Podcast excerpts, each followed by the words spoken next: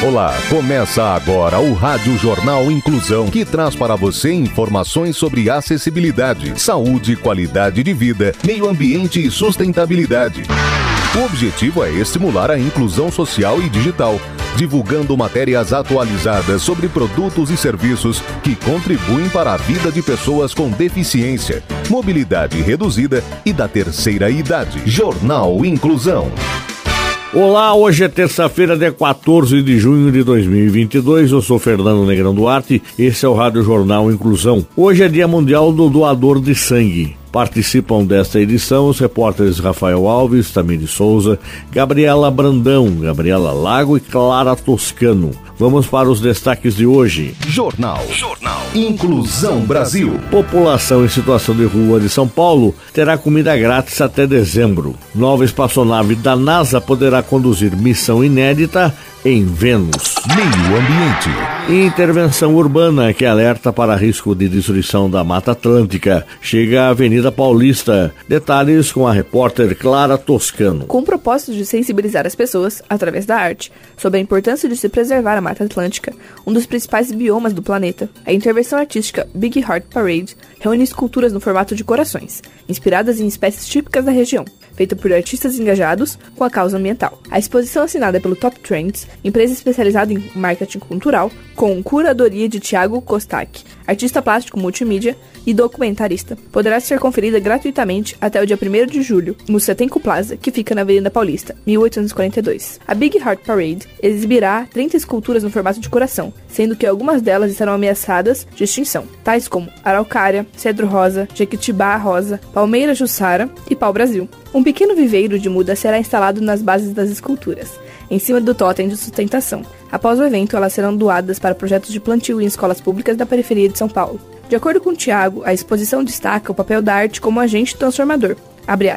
Durante muito tempo, Alguns críticos mais conservadores rejeitavam o engajamento mais profundo de artistas e de suas produções em causas como a ambiental, mas isso mudou, e hoje as maiores instituições artísticas do mundo têm exibido mostras, seminários e intervenções artísticas das mais diversas que visam fomentar o debate questionando os rumos da nossa civilização, que predatoriamente tem destruído áreas de natureza vasta e intocada, tornando-as cada vez mais raras e em risco de colapso. Fecha aspas. Conclui Tiago. Saúde.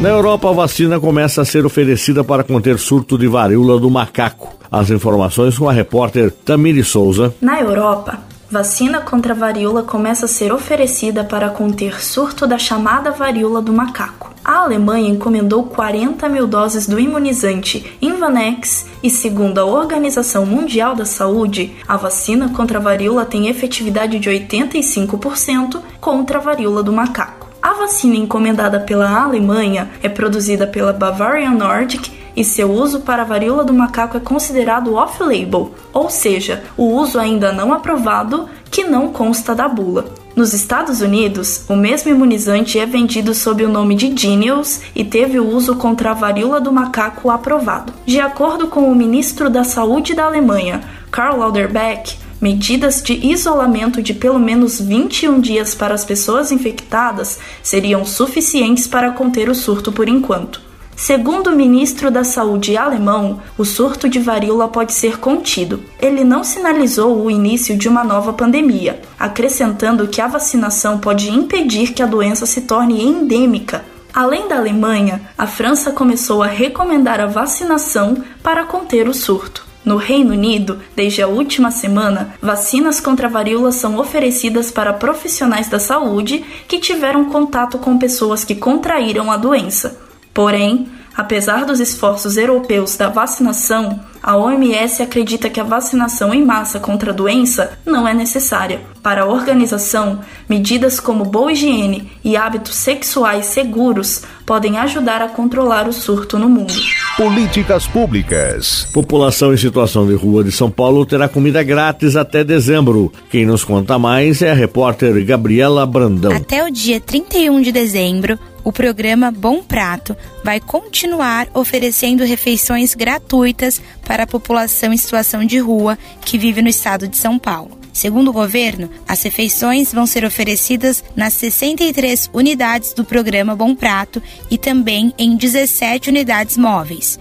Em março deste ano, a Justiça determinou que o Estado continue a prestar gratuitamente o serviço às pessoas em situação de rua, com fornecimento de café da manhã, almoço e jantar, todos os dias da semana, inclusive finais de semana e feriados, enquanto perdurar o estado de calamidade causado pela Covid-19. De acordo com o governo, terão direito às refeições gratuitas as pessoas em situação de rua que são cadastradas nas prefeituras do estado. Com o cadastro em mãos, o portador deve apresentá-lo à unidade e poderá se servir sem custo algum. Criado em dezembro de 2000, o programa Bom Prato tem como objetivo oferecer refeições saudáveis a custo acessível para a população de baixa renda. Atualmente, o almoço custa R$ 1,00 e o jantar 50 centavos.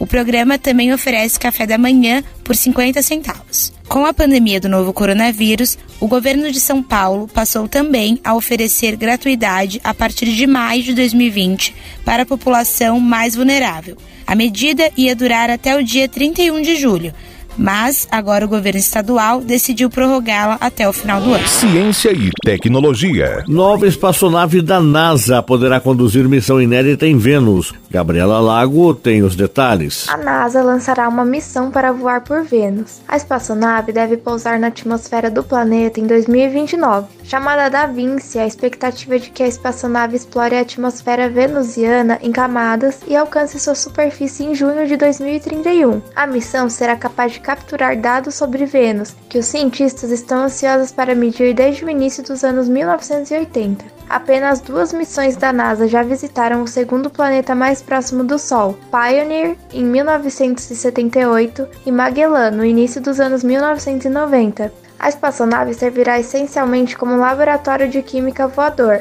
capaz de medir diferentes aspectos da atmosfera e do clima de Vênus e tirar as primeiras imagens de descida das terras altas do planeta. Os instrumentos da missão também serão capazes de mapear a superfície venusiana e detectar a composição das montanhas de Vênus. Vênus pode ter sido o primeiro mundo habitável em nosso sistema solar, incluindo um oceano e clima semelhante ao da Terra, mas algo aconteceu para transformá-lo em um planeta com temperaturas quentes o suficiente para derreter chumbo. Agora é um planeta quase morto, com uma atmosfera tóxica 90 vezes mais espessa que a do nosso planeta natal, temperaturas de superfície que chegam a 462 graus Celsius. Como Da Vinci deve voar por Vênus várias vezes, ele usará instrumentos para estudar as nuvens e mapear as terras altas da órbita. Meio ambiente. Você sabia que há um centro de reabilitação para pinguins ameaçados na Nova Zelândia? As informações com Rafael Alves. Uma das espécies de pinguim mais ameaçadas do mundo tem a reputação de ser falastrão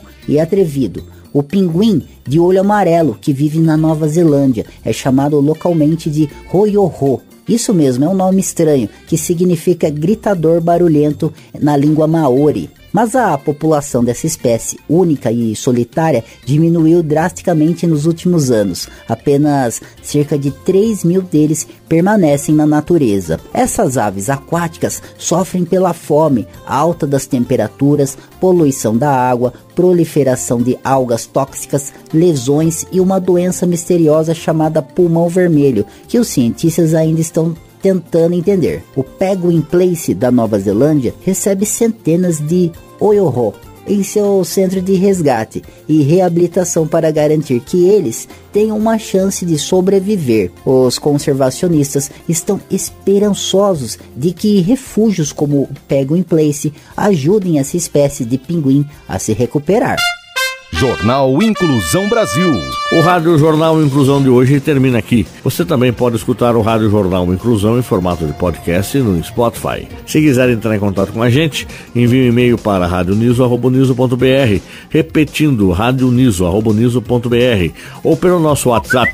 O número é 15 99724 3329, repetindo 15 99724 3329. Obrigado pela audiência e até o próximo programa Termina aqui o Rádio Jornal Inclusão, um projeto de extensão universitária da Agência de Comunicação da Universidade de Sorocaba. Jornalista responsável e apresentação, professor Fernando Negrão Duarte. Reportagens, Agência de Comunicação da Universidade de Sorocaba. Gravado no Laboratório de Comunicação da Universidade de Sorocaba, com edição de Douglas Vale e coordenação técnica de Luiz Rodrigues. Até a próxima edição.